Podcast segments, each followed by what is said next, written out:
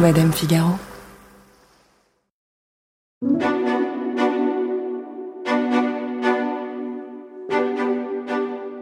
Après leur mariage royal en 2011, beaucoup les attendaient au tournant.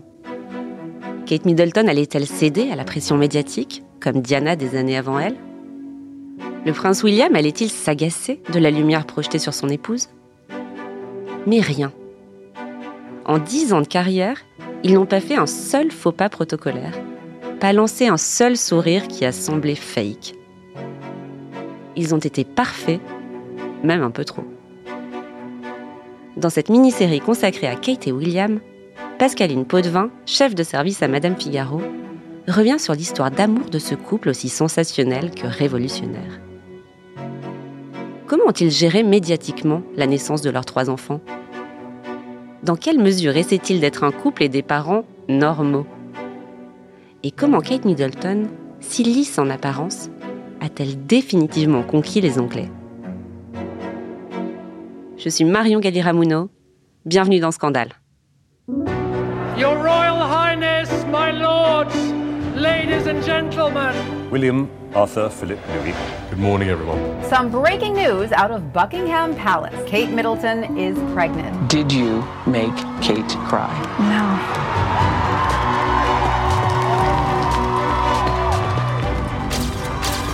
You both look incredibly happy and relaxed. I really hope I can make a difference. I invite each of you to join me on this journey because this is just the start.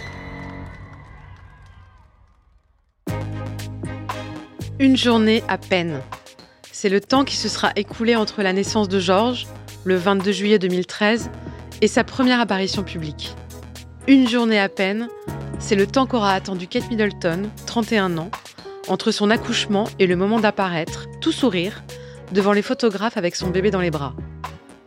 Elle ne montre aucun signe de fatigue ni de douleur, perchée sur ses espadrilles compensées. Détail touchant, elle porte une robe bleue à pois, presque la même que celle que portait Lady Diana à sa sortie de la maternité. Bref, avec ses premières photos, Kate prouve qu'elle est à la hauteur du rôle qu'on lui a confié, celle d'une princesse idéale qui vient de s'acquitter d'une tâche archaïque, produire un héritier pour la couronne d'Angleterre. À l'époque, George est classé numéro 3 dans l'ordre de succession au trône. Kate Middleton a affronté le bouleversement que cause l'arrivée d'un premier enfant comme elle affronte tout le reste, avec une maîtrise d'elle-même impressionnante et carrément culpabilisante pour toutes les mères qui la regardent. Elle avouera tout juste, quelques années plus tard, qu'elle était légèrement terrifiée à l'idée de reprendre ses activités tout en s'occupant d'un bébé. Sophie Janinet, journaliste et spécialiste de la culture anglo-saxonne, revient sur l'immense portée symbolique de ces images. Kate Middleton, qui apparaît sur le perron après avoir accouché, honnêtement magnifique, avec euh, sa tenue où rien ne dépasse, avec euh, des cheveux parfaitement coiffés, parfaitement maquillés, tenant son enfant, renvoyant au monde entier cette image que elle vient de vivre le plus beau moment de sa vie, hein, puisque ça y est, elle est mère. Ça donne à toutes les femmes du monde cette idée de dire bah oui c'est ça en fait. On peut tout à fait sortir d'un accouchement et ressembler à un ange. Ce qui est quand même pas très réaliste il faut être honnête les naissances de Charlotte en 2015 et Louis en 2018 suivront le même rituel bien rodé seul ombre au tableau à chaque début de grossesse Kate Middleton a souffert de hyperémésis gravidarum des nausées extrêmes au point d'être parfois hospitalisée et de révéler un jour qu'à tout prendre, elle préfère l'accouchement à la grossesse. C'est à cause de l'hyperémésis que j'ai vraiment réalisé le pouvoir du mental sur le corps, car j'ai tout, tout essayé. J'étais vraiment très malade. Et euh, j'ai réalisé qu'en fait, c'était une douleur sur laquelle je pourrais peut-être reprendre le contrôle pendant l'accouchement. C'était extrêmement puissant et évident. J'ai tellement souffert pendant la grossesse que j'ai presque aimé l'accouchement. En tout cas, Kate et William essaient de donner l'image de jeunes parents comme les autres. Quand ils sortent de l'hôpital, quelques jours plus tard, pour rentrer chez eux avec le bébé, ils répondent à quelques questions des journalistes. William se félicite que son fils ait plus de cheveux que lui, et Kate précise que son mari a déjà changé sa première couche. Quel exploit! Puis William lance à Kate un Come on Puppet, oui, Popette ou Poupée, c'est le petit nom qu'il lui donne, et tous les trois s'en vont dans la Range Rover familiale. Côté pile, Kate et William suivent le même chemin que de nombreuses jeunes familles, bon, certes, très privilégiées. Ils s'installent à Anmer Hall, une maison de campagne qu'Elisabeth II leur a offerte pour leur mariage. Et c'est là qu'ils passent des journées soi-disant ordinaires à élever leurs trois enfants dans leur jardin potager avec Lupo, leur labrador. Kate Middleton réalise un rêve, profiter des joies de la vie domestique, pleine d'activités de plein air et de moments en famille. Quelqu'un m'a demandé l'autre jour ce dont je voudrais que mes enfants se souviennent à propos de leur enfance. Et c'est une très bonne question car en fait, si j'y pense vraiment, je voudrais que ça soit moi assise avec eux, essayant de leur faire faire des maths, leurs exercices d'orthographe le week-end. Ou alors qu'on sorte faire un feu de camp, qu'on essaie de faire cuire des saucisses et que ça ne fonctionne pas car le temps est humide. C'est ce dont j'aimerais qu'ils se souviennent. Ces moments avec moi, leur mère, mais aussi en famille. Aller à la plage, être trempé, mettre des bottes pleines d'eau. Pas d'un foyer stressant où on essaye de tout gérer. Vrai ou faux, même si Kate et William nous font croire qu'ils font la cuisine eux-mêmes, ils racontent qu'il leur arrive de se faire livrer des plats devant les grilles de leur manoir. Parce que oui, on leur pose ce genre de questions. Comme ici sur Radio One en 2017. Et vous pouvez commander des plats emportés si vous en avez envie Absolument, oui. Oui, totalement. C'est très important. Alors, qu'est-ce que vous choisissez? Du curry, évidemment.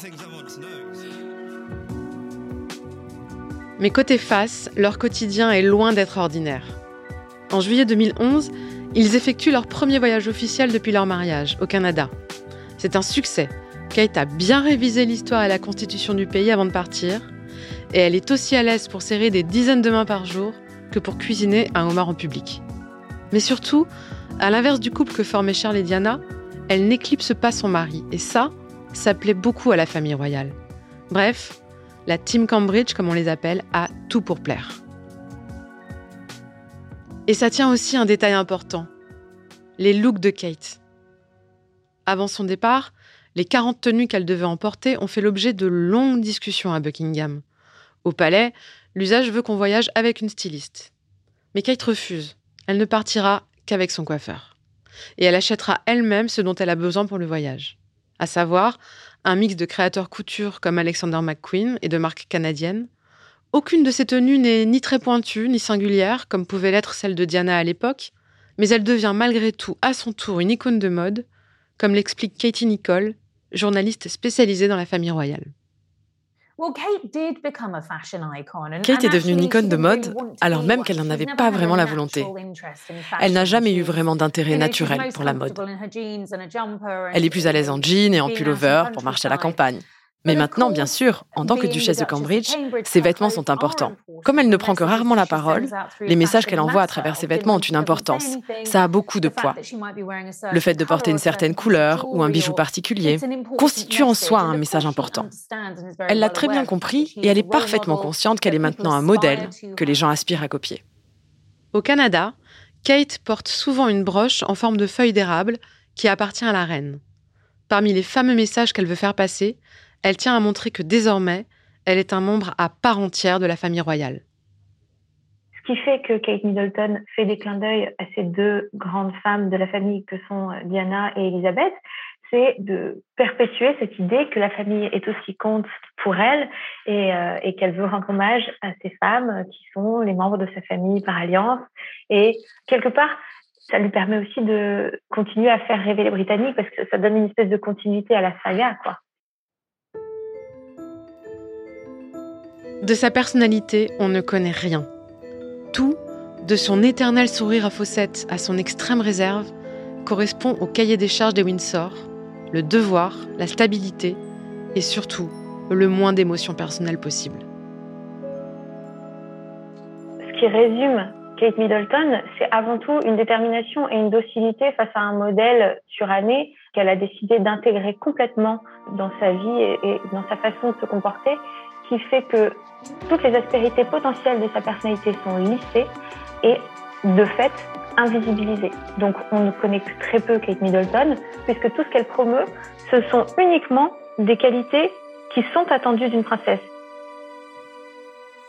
Des qualités que Lady Di avait pulvérisées. On souffrait avec elle, c'était une victime de la froideur légendaire de la famille royale qui n'avait prêté aucune attention à sa détresse. Et on l'aimait pour la façon qu'elle avait eue d'envoyer balader ce carcan poussiéreux, de divorcer et de reprendre son indépendance. Kate, c'est tout l'inverse. Et pourtant, elle est tout autant aimée. Je me suis demandé à ce moment-là, comment ça se fait? Sophie Janinet donne une explication. Ce qui permet de faire un parallèle entre Kate et Diana, c'est l'amour de la famille, l'amour de son époux, tout ce que les stéréotypes de genre nous poussent à attendre d'un personnage féminin. Une tendresse, une douceur, une chaleur, quelque chose d'enveloppant dans lequel on peut venir se réfugier, la figure maternelle, la figure de l'épouse.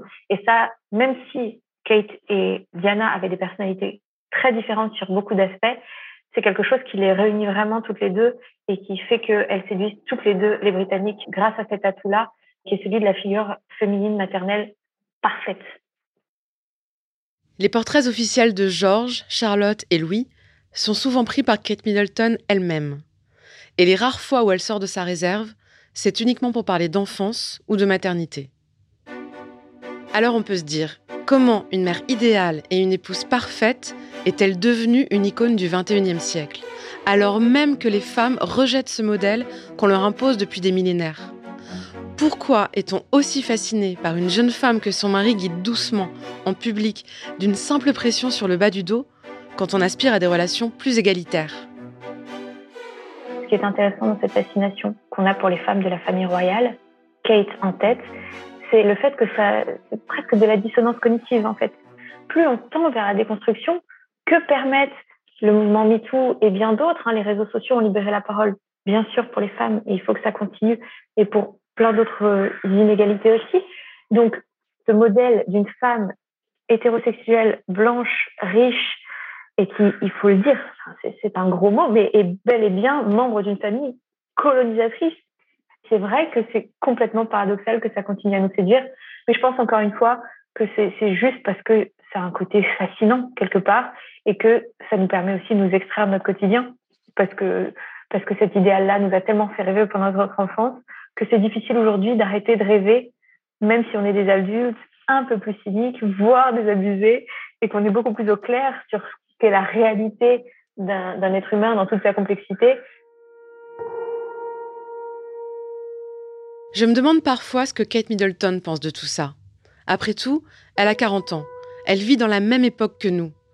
Ou peut-être en est-elle très loin, dans ses avions, ses robes tailleurs et ses palaces. Une chose est sûre, elle a saisi très vite l'un des principes essentiels de la famille royale never explain, never complain. Ne jamais s'expliquer, ne jamais se plaindre. Elle garde le silence et surtout, elle garde le mystère en fait. Qui peut être en permanence souriante, disponible, patiente et prête à offrir son temps à s'occuper de ses trois enfants et à tenir des discours euh, hyper cohérents sans jamais faire euh, le moindre faux pas? Euh, c'est ultra difficile ce qu'elle fait. Donc, ce qu'on peut dire de sa personnalité, c'est sûr, c'est que c'est quelqu'un d'intelligent et de déterminé parce qu'elle a réussi à maîtriser ce rôle qu'elle joue à la perfection au quotidien. Avec Kate à ses côtés, William a un atout de maître pour relever le défi de la famille royale nouvelle génération, incarner un couple stable loin des disputes de Charles et Diana ou des frasques du prince Andrew et de Sarah Ferguson. Mais le scandale va les rattraper. Il vient des États-Unis et il a pour nom Meghan Markle. Il va faire trembler les fondements de ce que les Windsor ont de plus fragile, ce qu'ils défendent le plus farouchement, leur intimité. Dans cette bataille épique, Kate Middleton et le prince William seront en première ligne. Et on peut se demander si leur perfection va résister à ces premiers tumultes.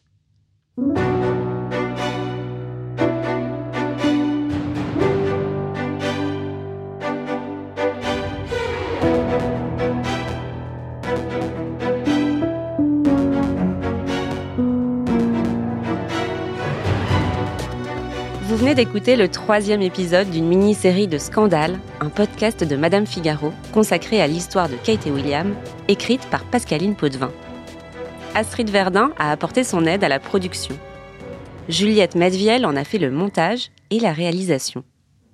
le studio La Fugitive s'est occupé du mix et les musiques ont été composées par Jean Thévenin et Thomas Rosès. Lucille Rousseau-Garcia est la productrice de Scandale et Océane Sunny en est la responsable éditoriale. Si cet épisode vous a plu, vous pouvez nous laisser des étoiles et des commentaires. Dans le prochain épisode, on plongera dans l'ouragan Meghan Markle, ou comment l'actrice américaine qui arrive timidement au bras du prince Harry en 2017 va bouleverser les Windsor, voire le socle de la monarchie. Pour être sûr de ne pas rater la suite de cette mini-série, abonnez-vous à Scandale.